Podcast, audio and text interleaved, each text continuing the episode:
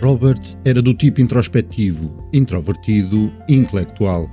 Durante a infância viveu sob a vigilância da mãe, com as suas regras e exigências.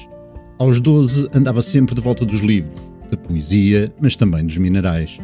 O jovem Robert era um aluno brilhante. Desde muito cedo assimilou ideias como relações raciais, direitos laborais, liberdades civis e ambientalismo.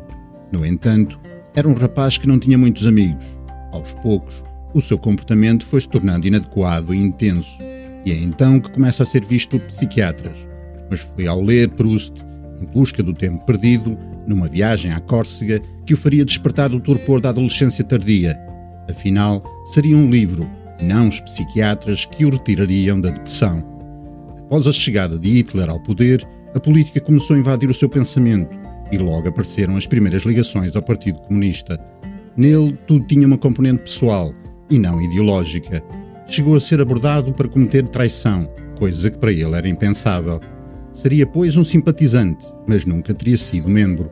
O FBI, apesar de toda a campanha dirigida contra ele, nunca conseguiu provar que ele era militante.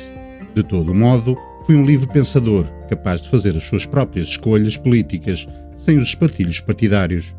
O pai da bomba atómica passou por inúmeras perseguições políticas, que refletia um período negro da história americana. Em 2023 foi feito um filme dirigido por Christopher Nolan, em que Oppenheimer é interpretado brilhantemente pelo ator Cillian Murphy. Mas o livro, já sabem, é bem melhor. Boas leituras!